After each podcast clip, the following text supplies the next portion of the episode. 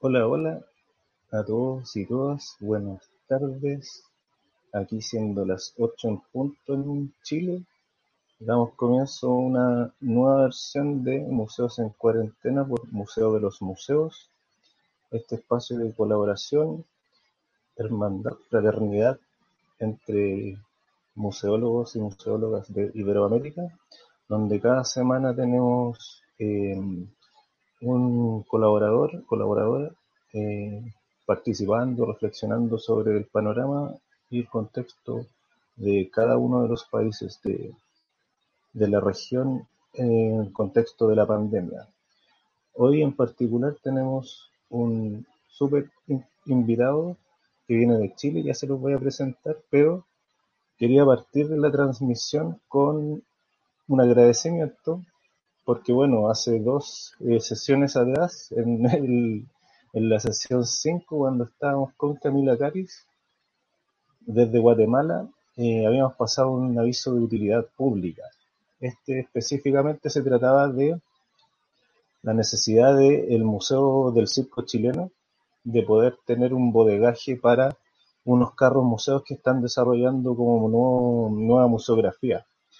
Y les tengo buenas noticias, pues luego de dos semanas de algunas gestiones, bueno, a través de, las redes sociales, pero también algunas gestiones internas con amigas eh, y amigos que escucharon ese llamado a la solidaridad, eh, nos escribieron esta semana desde eh, la subdirección de museos, específicamente Irene de la Jara, quien es la encargada de educación de, la, la subdirección de museos, quien nos apoyó con una gestión increíble con específicamente el Museo Ferroviario.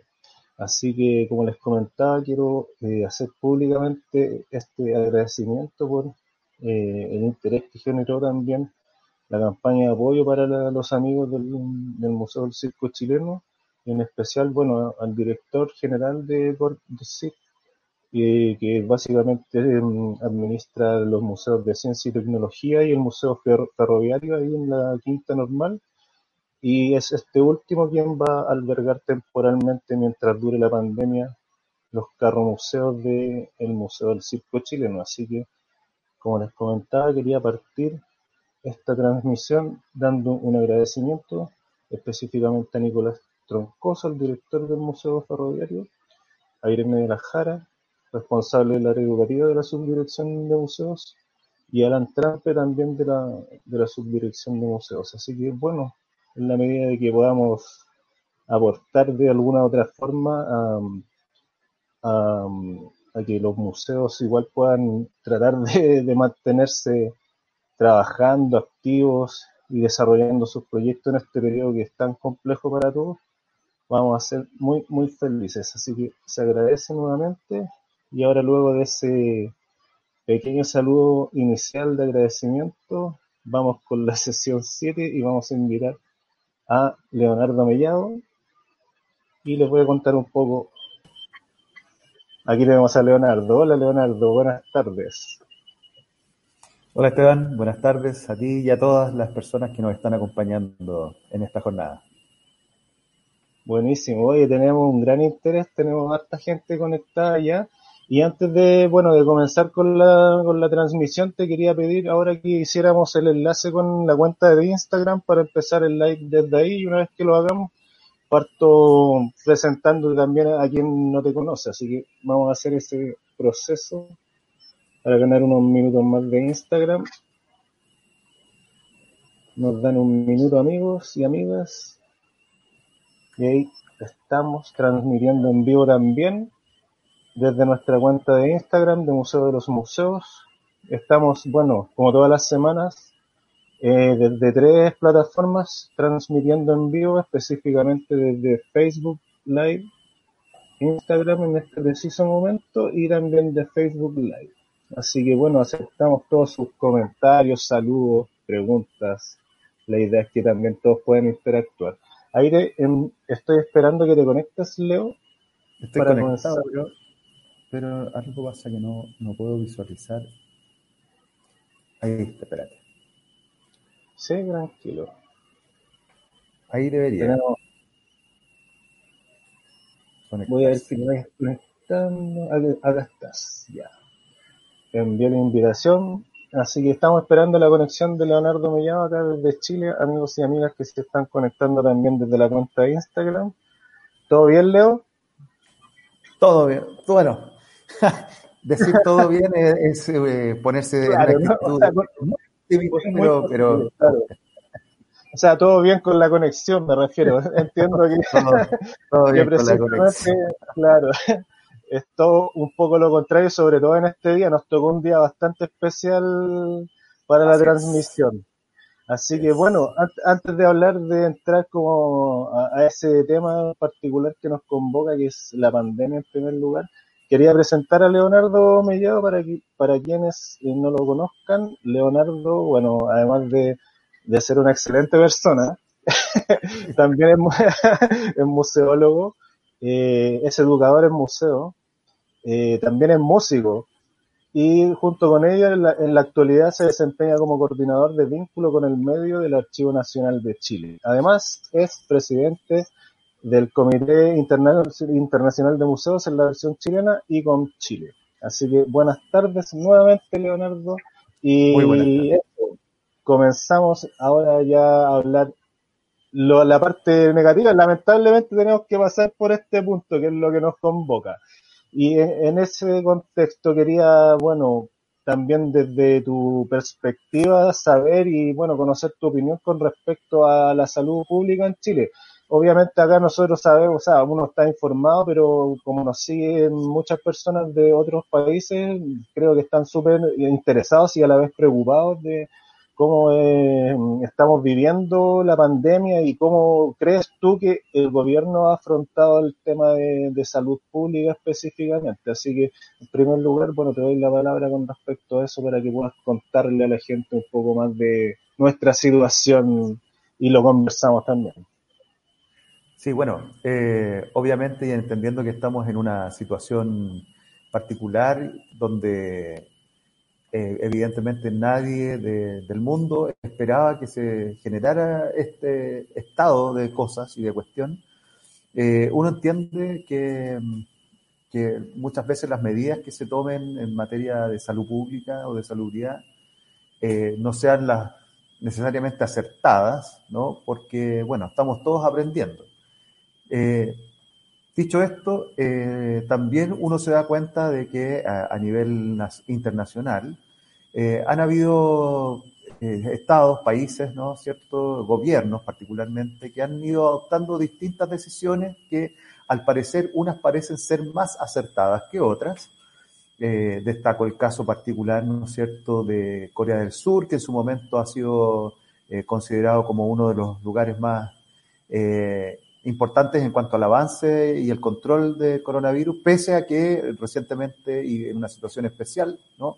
Eh, se generó un nuevo rebrote producto de, un nuevo recontagio de unas personas en una situación, en una fiesta, qué sé yo, y eso como que ha, ennegrecido un poco lo que ellos han estado eh, desarrollando, pero y particularmente el caso de Nueva Zelanda, donde las medidas que han tomado, que han sido súper rigurosas, ¿no? Eh, han ayudado a contener esta situación, en cierta manera, de, manera aceptada. en el caso chileno, bueno, eh, no es mucho lo que hay que decir para las personas que vivimos en este país en cuanto a que queda la sensación de que las medidas que se han tomado han sido más bien, eh, no quiero decir poco serias, eh, pero sí no lo aceptadas del todo. Eso da cuenta a partir de esta semana, ¿no es cierto?, del rebrote o, o el crecimiento en el brote o la agudización de la curva ¿no? en materia de contagios. Llama la atención, eso sí, eh, la baja cantidad de fallecidos, afortunadamente, o por lo menos la cifra oficial de fallecidos, que eso es, que es un tema que, pucha, a todos nos despierta ciertas suspicacias, ¿no? Porque al comparar eh, los resultados de contagio en muchos otros países en condición similar, cantidad de habitantes, etcétera, ¿no? Eh, el, número de fallecidos en esos, en esos países ha sido mucho más elevado en comparación con la cantidad de, contagiados eh, que en Chile, donde eh, ha habido un número importante y un crecimiento exponencial. y sin embargo el número de fallecidos se ha mantenido a la baja. Digo eso que eh, si es así es favorable, ¿no? Pero bueno, insisto, a uno le, despiertan todas las suspicacias, ciertos trabajos periodísticos han tratado de demostrar también de que eh, al parecer las cifras no estarían tan claras, ¿no? Eh, sino que más bien habría cierta manipulación, ¿no? Hay toda una discusión al respecto, situación que en, estricto rigor no ayuda mucho a aplacar un estado de incertidumbre que existe eh, a nivel de la población y sobre lo cual vamos a volver más adelante cuando hablemos también de la situación de los museos en particular y, y de un estudio que estuvimos impulsando como ICOM Chile en ese sentido. Pero eh, volviendo un poco a, a la realidad de la, de la, pandemia propiamente tal, bueno, sin duda que es preocupante lo que está pasando en nuestro país, ¿no? Las cifras que se han dado hoy día, 2.660 nuevos casos, ¿no? Eh, un 60%, casi un 60% más de lo del día anterior, ¿no? Eso habla de que, eh, al parecer, estas medidas no han sido las más adecuadas. A ello le sumamos también la situación de todos nuestros compañeros de, eh, trabajadoras y trabajadores de la salud que han hecho un esfuerzo titánico. Yo particularmente conozco personas muy cercanas que están trabajando, eh, intentando combatir esta, esta pandemia eh, y que han sufrido a, sus compañeras y compañeros también en la enfermedad. O sea, es preocupante también lo que pasa con las trabajadoras y trabajadores de la salud, quienes han entrado también en un número importante de contagios y eso por supuesto que afecta eh, el cómo el sistema absorbe esta, este crecimiento exponencial de contagios y, y de posibles mortandades producto del mismo. ¿no? Y además de eso, eh, no hay que olvidarse que eh, la, la, pandemia que estamos sufriendo no es la única enfermedad que se vive a diario, ¿no? Eh, sumémosle a ello las múltiples otras enfermedades, ¿no? Infinitas casi, y, y, resulta que en, en, Chile ahora estamos entrando en una fase de frío, de, vamos a entrar en invierno, y donde muchas otras enfermedades también empiezan a manifestarse con fuerza, ¿no? como la gripe, ¿no es cierto?, el sincicial y, uno, y varias otras más que realmente preocupan eh, porque agravan un estado, una situación de emergencia como la que tenemos hoy en día. Así, así es, Leo. Yo creo, y bueno, y en lo particular, así expreso mi, preocupación total. Es más, hoy me siento bastante eh, estresado por la situación porque claramente esto no, no, no nos pega en lo absoluto bien el panorama que, que se aproxima, sobre todo en las próximas dos semanas. A mí me parece que va a ser eh, bastante negativo es muy probable que empezamos a ver ese incremento en la, de forma de verdad lamentable en, las personas fallecidas porque es efectivo que la red de salud ya está mostrando evidencias de colapso, eh, incluso las, las, clínicas privadas nos dimos cuenta de que estaban quedando sin insumos o se detuvieron los, eh, los, la realización de exámenes para la detección porque eh, también los laboratorios no están dando abasto. Eh, por lo mismo, bueno, hoy más que nunca queda cuidarnos, ser responsables entre nosotros mismos, porque la verdad ya esta situación se escapó un poco de las manos. Como bien decías tú, ah, claro, hay decisiones que desde mi punto de vista han sido tardías eh, en, en, tomarse con respecto a, eh, al tema del aislamiento social como las cuarentenas totales. De hecho, ahora, para la gente que no sabe, desde el próximo viernes, o sea, en dos días más, ya toda la, la región metropolitana, el Gran Santiago específicamente, entra en una cuarentena total, que era algo que al menos la mayor parte de la población venía solicitando. Eh, o sea, desde hace más, de un, hace más de un mes que se viene solicitando. Antes incluso de, de iniciar las cuarentenas comunales, ya se había mm. solicitado mm. hacer una cuarentena total en la región metropolitana y cordones sanitarios en otros lugares. Eh, y a eso hay que agregarle también que esta situación de cuarentena que hemos estado viviendo mucho, o sea, yo vivo en una comuna que desde prácticamente el comienzo de, del inicio de las cuarentenas ha estado eh, clausurada, eh, hay que sumarle el tema de la salud mental, que, que, bueno, Chile es un país que en estadísticas es uno de los países más afectados en materia de salud mental fuera de coronavirus. Y si a eso le agregamos hoy la situación de encierro, ¿no es cierto?, de enclaustramiento en el que tenemos que soportar esta enfermedad porque es la forma en que, por lo menos hasta ahora, se conoce eh, evitar el contagio masivo. Eh, entonces también el, tema de la salud pública se agrava en esta otra dimensión, que no hay que perder de vista. Y una vez que eh, esto acabe, si es que acaba o acaba quizás cuando, ¿no? es un tema que nos va a rebotar de todas maneras pensemos en los niños, pensemos en los profesores, pensemos en, los adultos mayores, en eh, las mujeres, ¿no es cierto? El tema de la violencia intrafamiliar es un tema que, está ahí súper presente, ¿no? Y, bueno, todo eso hay que tomarlo en consideración y afecta social, eh, cultural, etcétera. O sea, en, en todas sus dimensiones, no solo económica, que que ese es otro de los puntos que, que, también es bueno señalar, que muchas de las medidas que se han tomado han, han tenido como, como punto principal y lamentable ¿no? Eh, el tema económico. Yo entiendo que para muchos eh, que viven al día con, con sus ingresos es preocupante y es, un tema que también hay que abordarlo de otra forma, no de la manera en que se ha estado abordando, creo yo, ahí estoy totalmente en desacuerdo,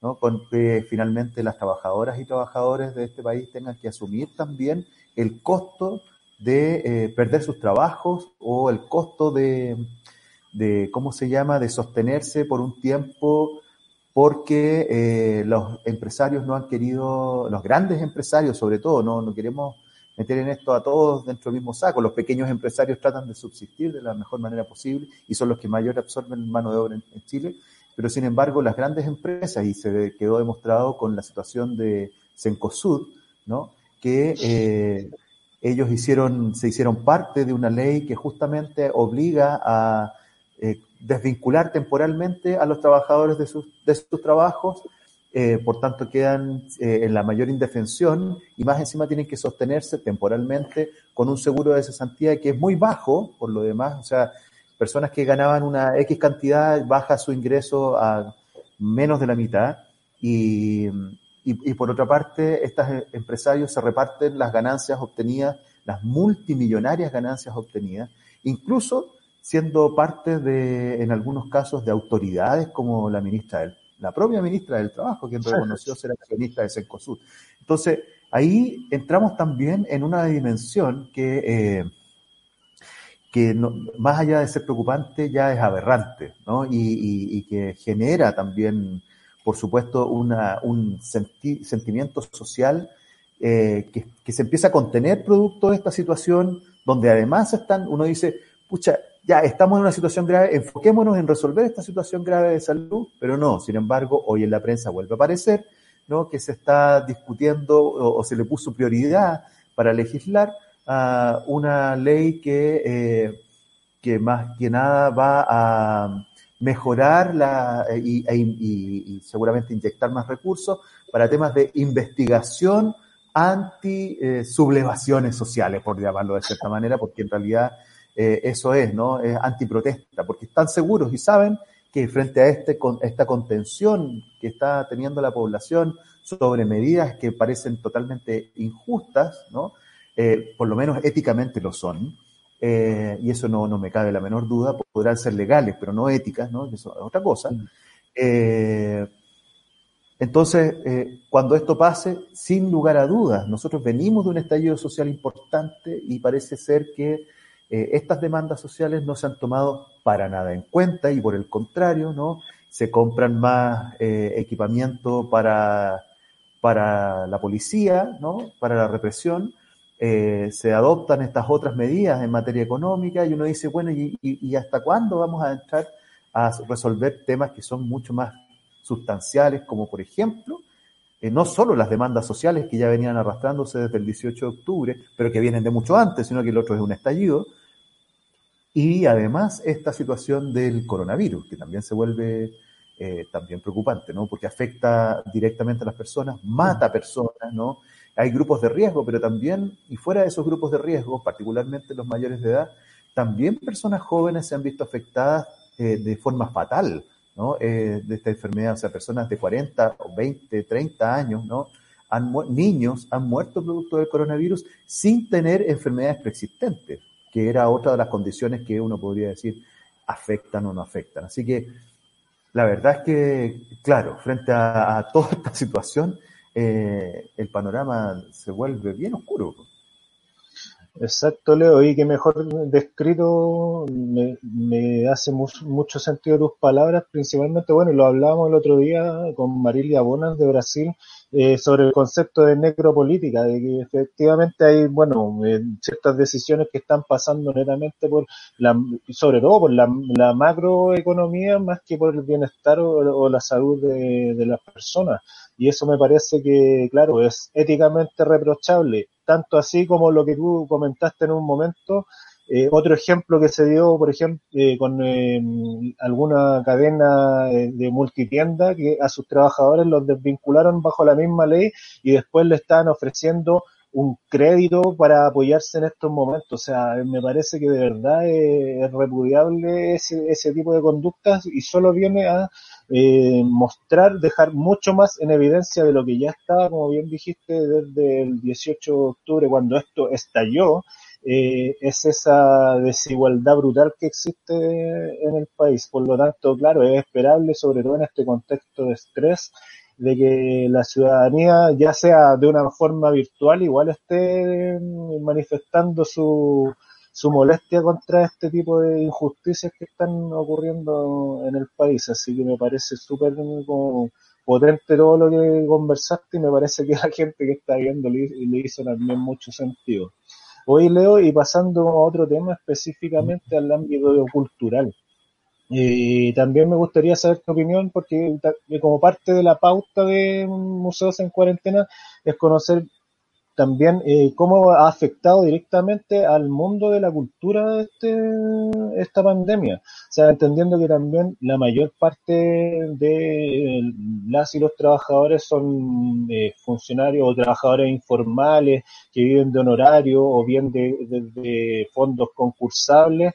Y hoy en día eh, esos, esos trabajos, tú también eres músico, eh, es un, área que está eh, absolutamente afectada con, lo que está pasando. Me gustaría saber, y para que le contaras también a las personas de, la transmisión, eh, ¿cuál es tu opinión también del manejo desde el, ámbito cultural del gobierno, del ministerio, el apoyo que está ofreciendo el ministerio, o sea, esas medidas de apoyo ante la emergencia que, que se anunciaron? Me gustaría conocer un poco tu opinión al respecto los famosos 15 mil millones, ¿no? Eh, como, un fondo a repartir y concursable. Bueno, a ver, eh, varias cosas en realidad en el, eh, desde el punto de vista de la cultura, ¿no? Si lo miramos macro, macro, macroculturalmente, digo, a nivel del mundo, ¿no? Efectivamente que los países que se han visto afectados, que han sido la gran mayoría por esta enfermedad, han visto también afectados todas sus dimensiones y una de ellas la cultural. Eh, ¿Y de qué manera? No? Nosotros que trabajamos en, instituciones de carácter cultural y patrimonial, por supuesto, eh, que una de las más eh, difíciles situaciones que hemos tenido que enfrentar, por ejemplo, es la disminución de nuestro presupuesto anual. ¿Qué quiere decir esto? Que el Estado, para justamente adoptar medidas que uno pone en duda, pero en fin, son medidas que están supuestamente pensadas para enfrentar esta crisis que yo creo más están pensadas para enfrentar una crisis económica, que, es la que nos están asustando, que es la que viene ya para el próximo año, como una gran crisis económica tipo 1929, eh, eh, ¿no es cierto? Eh, resulta que esta, esta disminución de los presupuestos a la institucionalidad cultural da cuenta, por una parte, de la precariedad del país, da cuenta, por otra parte, de que eh, somos un país que eh, su ámbito cultural y dentro de ello el patrimonial no está dentro de sus, de sus eh, prioridades, tanto políticas, sociales y económicas, no están en ella. No digo en la población, pero sí en las autoridades, ¿no es cierto? Y desde donde se toman las decisiones.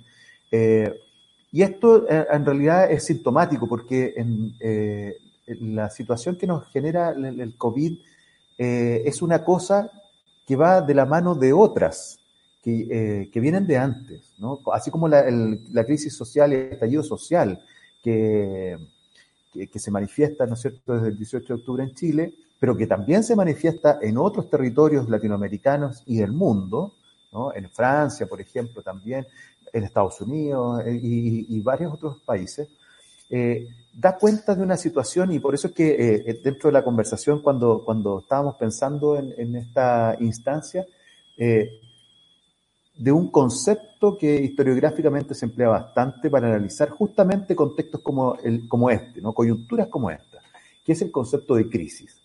Efectivamente, nosotros eh, estamos atravesando, a mi entender, una situación de crisis que se viene a agudizar con, con el tema del coronavirus, pero que está ya presente en, en otro tipo de, de situaciones económicas, sociales, políticas, en fin, eh, expresadas en las demandas sociales y expresadas en, esta crisis económica que se nos viene, en la guerra comercial entre Estados Unidos y China, en, una multiplicidad de factores ¿no? que eh, evidencian o sintomatizan y expresan una crisis. ¿Una crisis de qué? Tendríamos que preguntarnos entonces.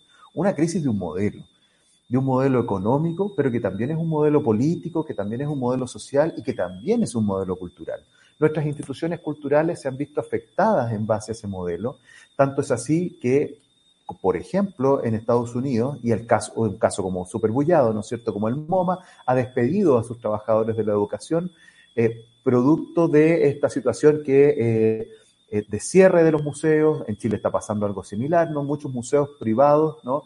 que dependen también de su funcionamiento por el ingreso a través de sus entradas, hoy en día están tambaleándose precisamente porque hay un monto importante de recursos que obedecen a un modelo económico de financiamiento que eh, está destruyéndose, que está eh, eh craquelándose, diríamos, eh, en el mundo artístico, ¿no es cierto?, frente a una obra de o sea que se está destruyendo, desmoronando y lo que parece ser son las acciones políticas de, nuestras autoridades, son las de tratar de contener el, este desplome que es un desplome mucho más allá de lo económico y mucho más allá de lo social y de lo cultural, sino que es sistémico en, todo sentido.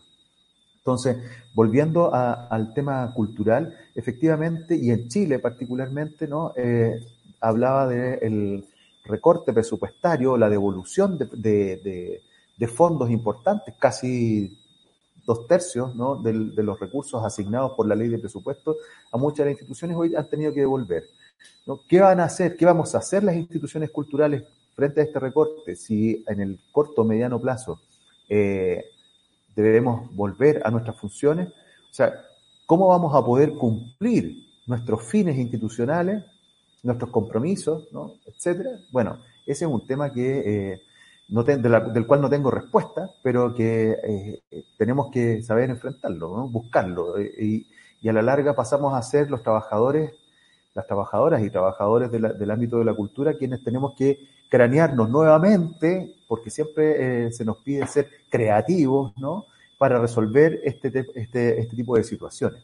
Pero, pero a la larga es como un pie forzado, porque finalmente si tuviésemos otro tipo de modelo, con otro tipo de financiamiento, más estructurales, más basales, ¿no? Eh, yo creo que no tendríamos que enfrentar este tipo de, problemas. Sí. Así es, extremadamente eh, complejo el panorama y como tú dices, eh, ya está empezando a evidenciarse toda esa también precariedad que venía, eh, como que volvemos a hablar de lo mismo, o sea, ahora esto es un sistema y, efectivamente la cultura también está mostrando todas esas fracturas que ya, que ya tenía en este contexto. Hay que pensar, por ejemplo, perdona Esteban, que en Chile no alcanza a ser el 1% del presupuesto de la nación el que se invierte en, cultura, en, todas en todo lo que es cultura, no solamente patrimonio, que es una parte mm. de la cultura, es, es una subsecretaría de, lo que, de los intereses que debiese eh, custodiar ¿no es cierto? el ámbito del Ministerio de la Cultura, las culturas, las artes y el patrimonio. Eh, ahora, es tan poco y es tan eh, precario, tal como tú dices, la, la situación, que ya el año pasado, en la discusión de la ley de presupuesto, cuando se asignaron los fondos, ya había instituciones culturales, no solamente museos, sino también eh, centros culturales que vieron afectados sus ingresos de asignación por parte del Estado, muchos de ellos creados por el propio Estado, ¿no? Para, eh, y que pasaban a, ser, a estar a cargo de una suerte de institucionalidad de gestión público-privada, ¿no? Eh, que justamente da cuenta de ese modelo, ¿no? De cómo, cómo entonces las, las, instituciones tienen que buscárselas de alguna u otra forma. Y se habla de, mira, mira el, término que voy a emplear, se habla de gestión o de una buena o mala gestión si es que obtienen o no los recursos. Recursos externos. Y recursos externos cuando además Mira, ahí hay una diferencia con, con, Estados Unidos, por ejemplo, que siempre lo miramos como, como, un paradigma negativo en algunos casos, pero resulta que eh, en Estados Unidos gran parte del empresariado tiene un principio de filantropía que aquí en Chile casi no existe. Entonces, no, y, eh, claro, eso pasa también porque la, eh, la, ley y las políticas culturales están hechas así. La ley de donaciones, básicamente, como dices tú, no funciona a raíz de un espíritu filantrópico, sino que más bien para eh, eh descontar impuestos de las fundaciones que, que generan las mismas empresas. Y ahí entramos en otro punto, porque ¿Qué pasa con el caso de, claro, como las, las líneas editoriales de las instituciones, en este caso puntual, no sé, de los museos, eh, con respecto a ese mismo financiamiento que eh, este, este modelo exige a ese tipo de instituciones.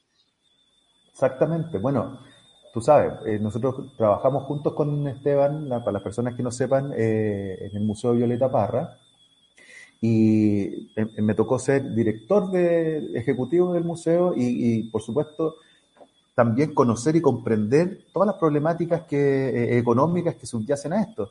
Al abrir el museo ya estábamos desfinanciados. ¿No? Eso, es un dato que, que, no es menor. O sea, eh, para poder hacer funcionar un museo de esas características requeríamos de una cantidad de dinero que no se nos asignaba y que no teníamos cómo saber desde dónde obtenerla, porque estábamos recién partiendo. O sea, eh, súper complejo y salimos adelante, por suerte, pero no con, sin problemas, ¿no es cierto? Eh, eh problemas graves de funcionamiento en materia económica.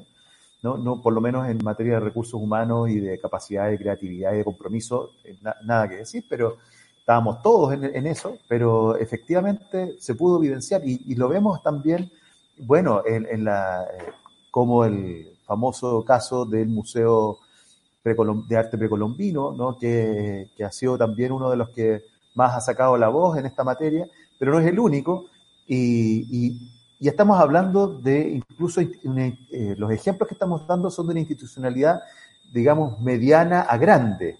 Pero ¿qué pasa con, con la, toda esa otra institucionalidad pequeñita, ¿no? que está distribuida a lo largo del país y, y que eh, tiene presencia rural o que está sostenida o que son comunitarios o que, con mínimos apoyos municipales?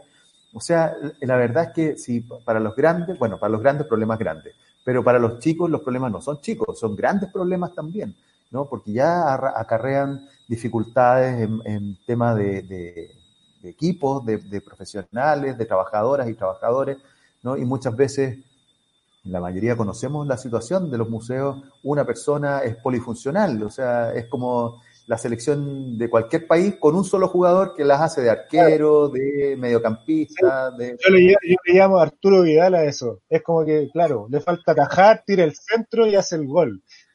Claro, algo así, ¿no? Eh, y esa es la situación que, que se vive también en, en mucha de la institucionalidad cultural. O sea, hay una precariedad importante eh, en esas materias. Muchos museos que ni siquiera están inscritos en el registro museo pero que existen, o sea, no porque no estén inscritos no, existen, ¿no? Y tienen una presencia, tienen una participación comunitaria importante, ¿no? Que son significativos para sus territorios, pero que están sufriendo, venían sufriendo y arrastrando precariedades, imagínate ahora, ¿no? En, este, en esta situación. Sí, así es. Bueno, este es tragicómico y, y lo, mira, y lo más tragicómico es que parece que esto también es bien catártico porque estoy leyendo muchísimos comentarios por las dos redes y es como que, oye, en México pasa esto, en Argentina pasa lo mismo. Es como si estuviera hablando alguien de, de su país, se sienten tan identificados, pero es verdad. Me parece que tus palabras han hecho mucho, mucho sentido y, y esta experiencia al menos está sirviendo como también un, un, una catarsis para liberar todo esta, este estrés que habíamos hablado en, un comienzo.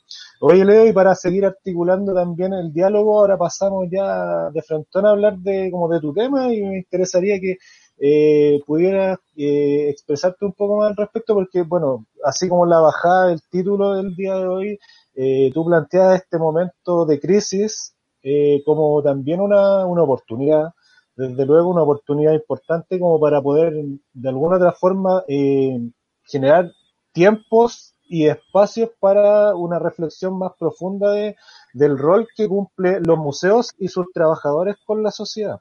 Así que, bueno, cuéntame un poco más que ha estado dándole vuelta en este asunto, bueno, a raíz de, mm, obviamente, reflexiones individuales, pero también compartidas, porque, bueno, conocemos tu rol como presidente de ICOM, has estado en constante diálogo con, eh, con trabajadores que están vivenciando lo mismo acá en el, en el país, así que cuéntanos un poco, cuéntale a la gente eh, de aquellas reflexiones que has tenido con, con lo que eh, nos acontece, pero también pensando igual en, en el futuro.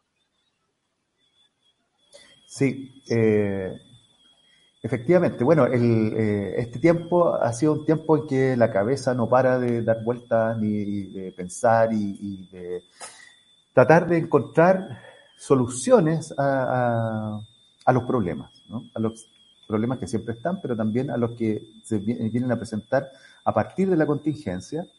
Eh, voy a volver a tomarme de, de la idea de, de, la crisis, ¿no? porque tal como tú señalabas, Esteban, la crisis no solamente eh, debemos entenderla desde un punto de vista negativo, que lo tiene, por supuesto, sino también desde un punto de vista de oportunidad. cuando analizamos desde el punto de vista historiográfico las crisis las distintas crisis en la historia, en el siglo III, IV, después en Occidente, por supuesto, después en el siglo XVII. Luego, eh, en el siglo XIV, con la peste negra y todo lo, que eso conllevó en su contexto, y que nos ha venido al recuerdo permanentemente a partir de esta nueva pandemia.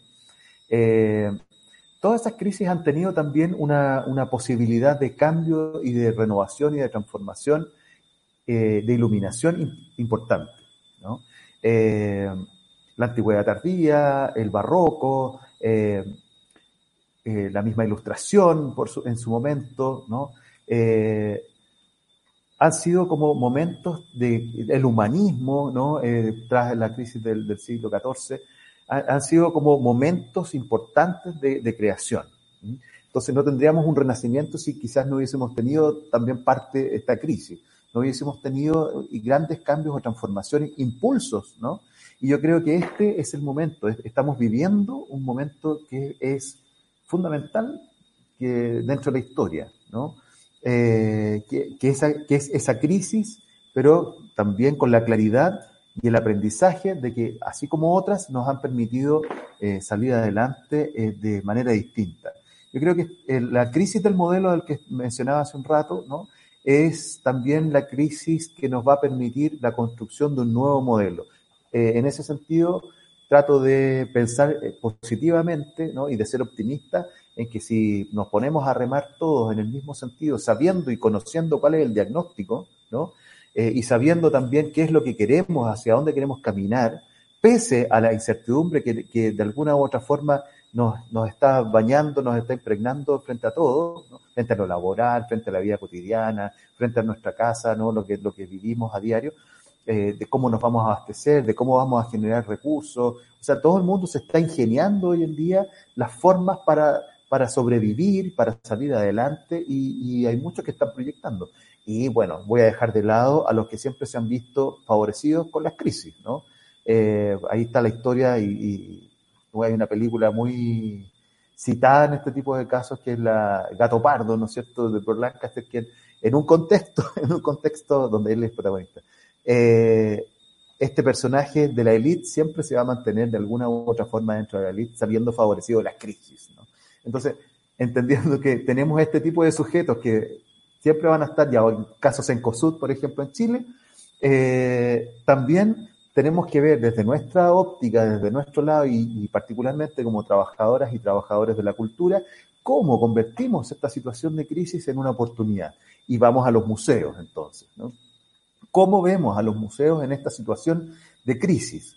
Eh, y hay, han habido distintas voces y, se han generado distintos diálogos y distintas posiciones muy interesantes. Eh, incluso hay algunos que hablan de la extinción del museo, ¿no?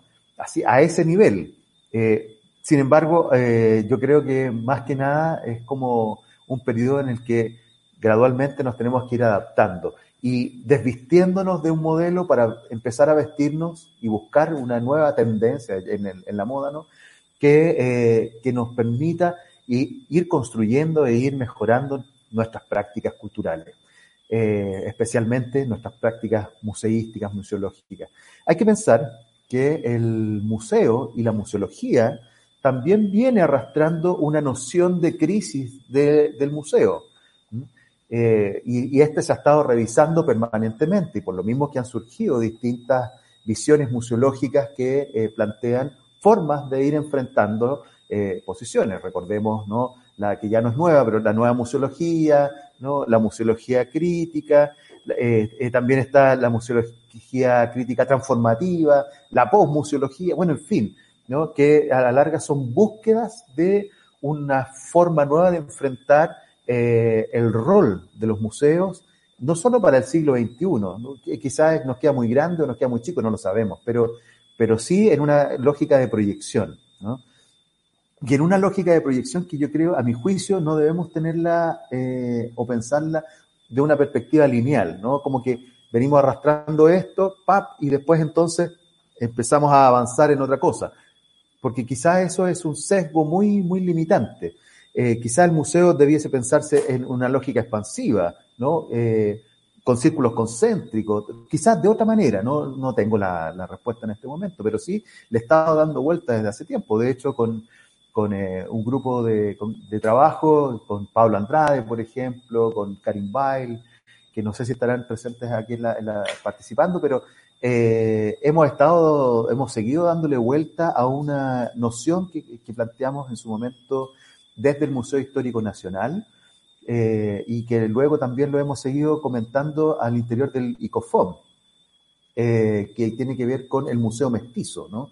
Cómo pensamos este museo no eh, integral, por supuesto que es el museo que, se, que se, también se proyectó en la Mesa Redonda de Santiago de 1972, sino también ese museo inter y transdisciplinario, como también se pensó en aquel entonces muy preclaramente, pero que quedó, quedaron muchas cosas ahí. Yo ahí, en paréntesis, digo, eh, desde la museología estamos en total deuda eh, y por lo menos en América Latina, donde en algunos casos se han hecho importantes intentos y avances en México, en Colombia, destaco en Brasil y Argentina, por ejemplo, eh, eh, sin desmerecer cualquier otro intento que, no conozca, digamos, pero sé, conozco proyectos de esas características que se han dado en, muchos otros países en que han tratado, pero, pero a mi juicio Chile por lo menos está en absoluta deuda porque después de 1972 entramos en una dictadura militar que cercenó cualquier intento que avanzara en esa lógica, pero eh, lo que sí quiero decir es que entonces tenemos una deuda que arrastra conceptos, que arrastra prácticas, que arrastra el rol y funcionamiento del museo en función de sus comunidades, ¿no? de su contexto social, cultural, artístico, etcétera, político también. El museo es político, no eso hay que perderlo de vista. Es un espacio político, es un espacio que se crea políticamente y que por tanto ha sido usado políticamente y hoy quizás por no entrar en una lógica política partidista, hemos tratado de tomar ciertas distancias, pero que es justo también entrar en esa dimensión porque lo es. No, no, podemos desconocer ese plano, eh, como es también educativo y es también muchas otras cosas. ¿no? Entonces, eh, avanzar desde, desde todas estas ópticas, ¿no? Desde todos estos lugares, desde todas estas posiciones, eh, es un poco el, tema que hemos tratado de ir construyendo con, algunas personas y por supuesto seguimos invitando a todo el mundo que quiera sumarse a, pensar una, museología más latinoamericana, que se, que se vincule con, los, con los conceptos más descoloniales también, que también son una parte de la evidencia de la crisis en materia museística, ¿no? la descolonización de los museos, el rol y participación de las mujeres, todos los que tiene que ver con enfoque de género y con enfoque también de eh, minorías sexuales, todo lo que es la inclusión, que es la invitación que nos está haciendo TICOM para pensar ahora en el Día de los Museos, ¿no? bajo una mirada de igualdad, qué yo, tiene que ver también con que este museo se está repensando y se está reconstruyendo, rehaciendo. Y no es menor tampoco considerar que por alguna razón entonces el Consejo Internacional de Museos también ha estado llamando a repensar el concepto y definición del propio museo, que es una tarea que viene dándose desde hace también un par de años. O sea, a la larga, todos estos trabajos y todos estos impulsos nos están dando cuenta de que hay que generar cambios y transformaciones en un sentido positivo. ¿Hacia quién? Hacia, por supuesto, la institución museística, pero también hacia las comunidades a las cuales nos debemos, ¿no? Y para quienes están pensadas estas instituciones. No sirve de nada proyectar eh, un trabajo o una acción desde el museo si no pensamos en su, eh, en su ¿cómo se llama? destino final, que, que son las personas. Y cómo las personas, en esta misma lógica, también participan de esta construcción. Cómo las comunidades son partes hoy del museo. ¿no? El museo entonces no debe ser solo la intelequia, no debe ser solo la institución, sino que debe ser una entidad viva, como dice, eh, citando a Mario Chagas, que, justamente eh, lo, plantea desde esa lógica, ¿no? Un museo que nos sirve para la vida no sirve para nada, ¿no? En, la declaración de Córdoba. Eh, entonces, es, es, justamente esto lo que de alguna u otra forma se me cruza en este contexto de crisis, crisis general, ¿no es cierto? Y particularmente en este contexto de lo que es la cuarentena. Súper interesante tu reflexión, Leo, y, en función de eh, esa reflexión, pero ya eh, como pensando en, en cómo aplicar toda esa reflexión en, el contexto actual. La semana pasada hablamos con Leticia Pérez eh, sobre como las fases de, la pandemia y los museos. Y ella se refirió como a la fase 3 específicamente al, ¿Cómo, cómo hacemos para eh, volver a vincularnos con los públicos? Como tú dices, han salido una serie de, mm, entrevistas, reportajes, eh, afirmaciones, sugerencias con respecto a cómo eh, poder reabrir las puertas, volver a, generar esos espacios de, de, intercambio con las personas con estas nuevas condiciones de aislamiento social. ¿Cómo imaginas este futuro próximo? Eh, entendiendo que, claro, el, sustento de lo que tú estás comentando es eh, enfocar el museo en, el trabajo directo con, las comunidades, con las personas. Hoy en día eso se hace súper complejo y me gustaría saber cómo eh, percibes que debería ser una nueva forma de conectarnos con ellas. Claro, a, reconectarnos. Claro, pero tiene un contexto físico. De hecho, me, hacía la pregunta, la, tengo aquí anotada, justamente, ¿cómo ayudamos desde los museos a que las personas en comunidad sean mejores personas, no solo mejores ciudadanos, que es un poco la lógica en la que muchas veces se piensa el museo, ¿no es cierto?, cuando vinculamos la escuela y, pensamos entonces en un discurso que se instala para la ciudadanía, ¿no? Muchas veces sin la ciudadanía, otras veces con la ciudadanía, pero pensado en la lógica ciudadana, ¿no es cierto?, del buen ciudadano, pero también pensando en que nuestro aporte puede ser para generar mejores personas en, comunidad. Entonces, bajo esa lógica tenemos que, eh, a mi juicio, pensar en las distintas comunidades con las cuales nos vinculamos. Una solución inmediata, y que fue parte del estudio que levantamos con, el ICOM. Eh, y que varias de las personas que, respondieron, fueron como 94 personas respondieron la encuesta, eh, que hicimos acá en Chile, incluso dos de fuera de nuestro país, eh, señalaban que la respuesta inmediata fue el mundo digital. El mundo digital tiene sus pros y sus contras, como, pasa con, como ha pasado, por ejemplo, con las soluciones inmediatas que se han tomado en materia de educación, donde los chicos se siguen vinculando a la escuela a través de formatos digitales. Pero, sin embargo, tenemos un problema con eso, un problema de inclusión y de igualdad, porque no todo el mundo tiene un acceso al mundo virtual, no todo el mundo tiene conexión a Internet, no todo el mundo eh, tiene la tecnología para conectarse a Internet, y a lo mejor podría tener una conexión gratuita, pero no tiene computador. O sea, eh, nos presenta varios problemas que muchas personas en, el primer intento o en la primera instancia, cuando tuvimos que cerrar las instituciones culturales para evitar el contagio, le dijo, ok, tenemos una serie de dispositivos, o no tenemos, pero los vamos a generar, ¿no? Y estamos construyendo, y, gran parte de las respuestas, si no el 98% de las respuestas de, esta encuesta apuntó justamente a eso. Y no me cabe la menor duda, o sea, conociendo eh, y manteniendo el contacto con gran parte de, los trabajadores y trabajadoras de museos que conozco y que hemos ido trabajando a través del SECA, por ejemplo, del Comité de Educación y Acción Cultural, nos hemos dado cuenta y ahí hemos estado dialogando también este tipo de temáticas, ¿no? Cómo seguimos conectados, cómo, cómo el museo sigue aportando entonces a las comunidades eh, y la verdad es que la, estrategia no es una, sino que deben ser muchas, como siempre lo ha sido. y ahí en ese sentido tenemos que remirarnos eh, como museo y decir, ah, ya, ¿cómo, ¿cómo nos vinculamos con la escuela? Bueno, invitemos a los chicos que vayan al museo a la escuela o vamos nosotros a la escuela. Te fijas, son estrategias que generalmente se han pensado de manera presencial. Ahora veamos qué otras estrategias no podemos hacer de manera presencial.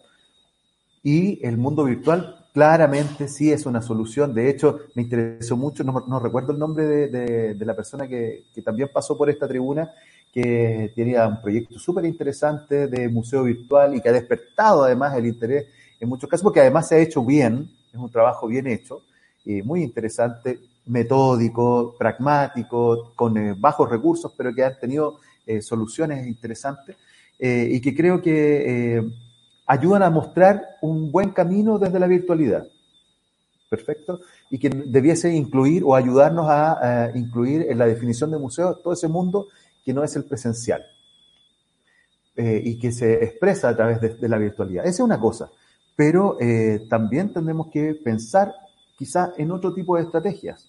¿no? Eh, por ejemplo, a, través de medios de comunicación como, como la radio, que justamente es una de las cosas que estuvimos conversando con el equipo del SECA, donde eh, justamente la radio tiene mucha mayor presencia que el mundo virtual. Sigue siendo un aparato electrónico, sigue siendo a distancia, sigue siendo remoto, pero es una experiencia, es una experiencia que vive mucha gente, que vivencia y que ha vivenciado por, por muchas décadas eh, y, que sigue conviviendo y que sigue siendo más importante que el mundo virtual como, eh, como vínculo, ¿no? Como vínculo comunitario inclusive, o sea, por, por eso existen radios, radios comunitarias, ¿no? Y ahí tenemos otra, otro canal. Y hablando de canales, también podemos pensar en la televisión. Eh, y no, no la virtual, que ya dejando de lado un poco esa, esa posibilidad de virtualidad, que a la larga incluso todo se puede interconectar también y funcionar interconectadamente, radio, televisión, el Estado chileno ha creado un canal cultural, se discutió una ley de creación del canal cultural, bueno, y, resulta que en ese canal cultural todavía no están participando las instituciones culturales, donde justamente debiese haber sido uno de los primeros motores, ¿no? Ya, ok, tenemos esto, y, ¿quién no ve tele hoy en día o quién no tiene alcance, ya sea por cable, por red de, inalámbrica, por señales, por como sea, ¿no? Mucha gente, así como pasa con la radio, también tenemos la televisión. Y ese puede ser un, un, un camino sobre el cual también podemos instalar y seguir vinculando nuestras comunidades con el quehacer museístico, ¿no? Entonces, claro, contamos con eh, algunos equipamientos, por decirlo de cierta forma, con algunos medios tecnológicos que nos podrían ayudar a mantener esa conexión.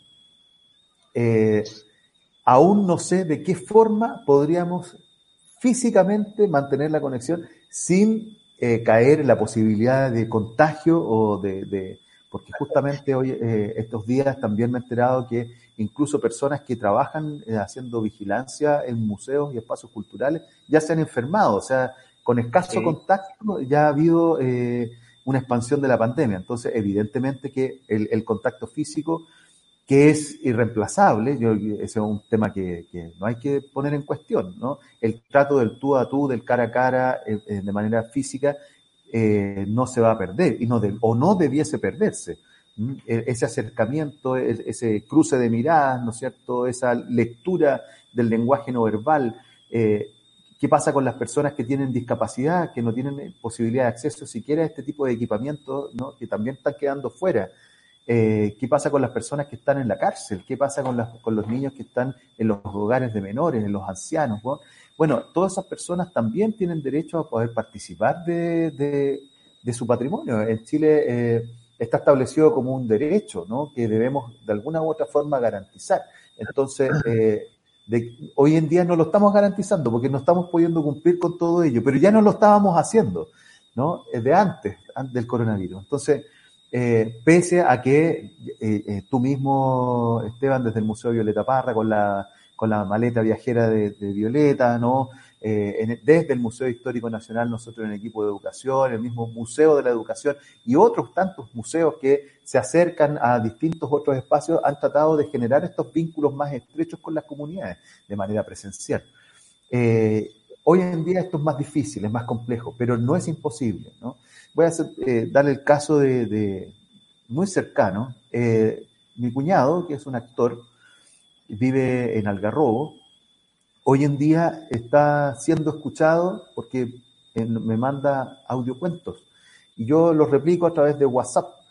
Y resulta que está llegando a Argentina, a Paraguay, a Brasil, a Chiloé, a Punta Arena, a distintos lugares con un simple gesto, que es una multiplicación a través de WhatsApp y cuenta cuentos. Y eso nos ayuda a, integrarnos, a pensar en, comunidad. Tiene moralejas, tiene enseñanza, o sea, está toda la parte educativa. Por ende, eh, y didáctica. Por ende, hay, una serie de, elementos que tenemos que seguir dándole vuelta, que van a servirnos para el hoy, por supuesto, pero que yo creo que se van a quedar instalados para más adelante también. O sea, ya eh, yo creo que no podemos mirar con desdén estas otras eh, posibilidades de, conexión con la comunidad a través de los distintos y múltiples medios de comunicación con los que contamos. De todas maneras, bueno, simplemente, como dices tú, son medios y lo que su utilidad es básicamente amplificar este impacto, ayudarnos a descentralizar, a llegar a lugares que quizás de una forma física no podríamos haber hecho. ahora mismo nos damos cuenta, tenemos saludos desde Panamá, Ecuador, Perú. Así está mirando, sí. Exactamente, y, tú te das cuenta que, claro, con este, estos pequeños gestos, pero sin dejar de lado eh, todos los aspectos que son centrales, los afectos, también eh, temas eh, como reflexivos detrás de, como de nuestras prácticas museológicas en general, o educativas, o de vínculo con las personas, eh, se puede hacer, incluso puede ser como mucho más potente en términos como del impacto a la llegada, pero yo siento que también hay que conservar la, esencia de esto. Oye, Leo, sí. momento que estado pero increíblemente bueno eh, la sesión de hoy, pero se nos está acabando el tiempo. Ya te lo juro, se está acabando el tiempo, estamos casi en la hora. Así que me gustaría leer algunos comentarios igual para no dejar de lado aquí a la gente que se conectó a todo Instagram, unos, diálogos súper interesantes. Les comento que acá la gente de Instagram, eh, la grabación queda 24 horas ahí pueden revisarla y retomar los comentarios. En Facebook y en YouTube va a estar de forma permanente y también pueden seguir dándole ahí a unos debates súper interesantes que están generándose. Pero te voy a proyectar algunas reflexiones de lo que tú estabas comentando antes que se corte la transmisión de Instagram. Tenemos a Juan García Sandoval de España. Es enorme la capacidad de resistencia de los profesionales del mundo de los museos. Quizás sea una esas estrategias la resiliencia como una nueva manera de reconectarnos con la comunidad. ¿Qué opinión te merece? Sin lugar a dudas, yo creo que eh, ese es uno de los elementos que, debemos siempre tomar en consideración. Eh, frente a la crisis, frente a cualquier crisis. La resiliencia es lo que justamente nos ayuda a salir adelante y, pasa por espíritus positivos, ¿no? Y pasa por otra cosa que tú mencionaste, Esteban, también, que, creo que hay que destacar, que tiene que ver con la posibilidad de reflexionar, pero no solo reflexionar solo, reflexionar en conjunto. Y, justamente esta ha sido una, situación de oportunidad, porque ahora veo en Colombia, en México, en Argentina, en distintas partes, cómo se han establecido y se han empezado a construir redes de trabajo y de reflexión en, en conjunto, ¿no? Porque eh, a la larga ahí nos damos cuenta, tal como pasaba al comienzo, de que estos problemas son problemas comunes, ¿no? Así que eh, estos problemas comunes tenemos que enfrentarlos en comunidad, ¿no? en conjunto. Así que, y, la resiliencia es, una de las vías, sin lugar a dudas. Oye, y lo contrapongo con un comentario de Instagram también para seleccionar algo de acá, que esto me pareció súper interesante. Ignacio Famo dice, eh, bueno, en, relación a lo que estabas comentando, dice, cargando sobre las espaldas de los trabajadores de los museos las falencias de las políticas culturales públicas. O sea, igual tenemos las dos caras del comentario de, de, Juan García. Yo estoy de acuerdo con, también estoy de acuerdo con su planteamiento, pero ahí hay una cosa que no hay que perder nunca de vista y ha sido parte de la historia de los museos desde que nacieron. Las iniciativas de los museos son iniciativas de personas que trabajan en museos, no es la institución. Por tanto, nunca va a ser siquiera el Estado. Entonces, muchas de las acciones que nosotros hacemos, las hacemos porque trabajadoras y trabajadores de museos las han pensado y las han proyectado y han querido sacarlas adelante. ¿Mm? Entonces, eh, aquí, escucha, eh, eh, nos enfrentamos a, una lógica de la individualidad versus el colectivo. Pero como colectivo, ¿cómo nos nutrimos de, esas iniciativas individuales para, para que todos podamos vernos beneficiados con ellos? A la larga, una idea que puede salir de Costa Rica, que puede salir de Panamá, también nos puede beneficiar a todas las otras instituciones culturales. Y esa iniciativa partió de una persona, muchas veces, o partió de dos o tres, ¿no? Entonces, sí estoy de acuerdo con que muchas veces la institucionalidad y los estados se hacen cargo y se sostienen de los hombros y de, los, y de las espaldas de, los, de sus trabajadores. No me cabe la menor duda. Y es por eso que es injusta muchas veces las medidas que se toman cuando echan a los trabajadores, a los, de los, sobre todo los educadores de museos, que siempre están mirados en menos, eh, pero también otros, de que realizan otro tipo de prácticas que son fundamentales también para el funcionamiento de un museo. Por algo está ahí, ¿no? No es por, no es por otra cosa. Ellos no, no solo se formaron para trabajar en un museo, ellos eh, en general, las personas que trabajamos en museos somos personas tremendamente comprometidas, ¿no? Que eh, sacrificamos mucho por sacar adelante iniciativas que sabemos que van a ser en beneficio de la comunidad. Por eso es que el rol de los museos tiene una función social que es fundamental, que no viene necesariamente del museo en Telequia, sino que viene de las personas que trabajamos en ellos. Bravo, Leo. E, e, ese, e, es presidente. presidente, muy bien.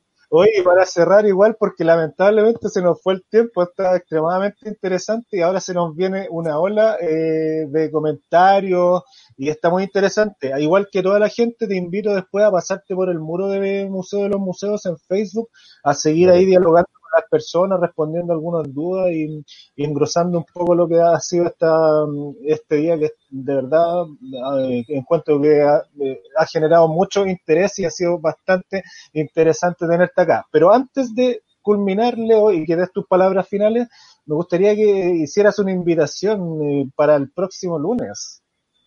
Ah, por supuesto. Sí, el Comité Chileno de Museos, ¿no? donde participamos justamente Esteban, yo, pero también un, equipo bastante eh, compenetrado del espíritu museístico, ¿no? Eh, eh, hemos organizado un webinar para las 12 del día de Santiago de Chile, eh, pero también para las 13 horas de Argentina, ahí está la información, y para las, perdón, para las 13 horas de México, no está cruzado eso, para las 13 horas de Argentina y las 11 de México, eh, Ahí está el programa, ¿sí? Eh, para que se conecten, ¿no? Esto es, totalmente gratuito, por supuesto, y no, no, podría ser de otra forma. Y tenemos a, grandes invitados de distintas partes. Está Javiera Carmona de Valparaíso, está Eduardo Ribota de Argentina, ¿no? De Tucumán, eh, y Cintia Velázquez de México, eh, con quienes hemos tenido ya algunos encuentros y algunas conversaciones. Va a ser súper entretenido, va a ser súper interesante porque vamos a abordar precisamente temáticas como las de hoy y la diversidad e inclusión, que es un poco lo que plantea el, lema del ICOM para este año, pero que hemos también nosotros incorporado esta visión crítica y reflexiva desde, desde el contexto actual. Así es que eh, queda hecha la invitación para que se conecten a través de las redes del ICOM Chile, ¿no? Y, y los esperamos. Así es. Y bueno, eh, todo, todo este maravilloso momento llega a su fin. Nos quedan 27 segundos en Instagram y me gustaría igual eh, eh, cerrar la transmisión en paralelo. Así que, chicas y chicos, ha sido una excelente transmisión. Los invito a pasar por, lo, por el muro de Facebook de Museo de los Museos. Nos vemos en la próxima semana, donde estaremos ya en la octava sesión, lamentablemente, y viajaremos a Perú. Eso es lo que les puedo adelantar. Así que me despido, Leo. Muchas gracias y que estés muy bien. Muchas gracias a todas y todos y nos vamos a estar viendo.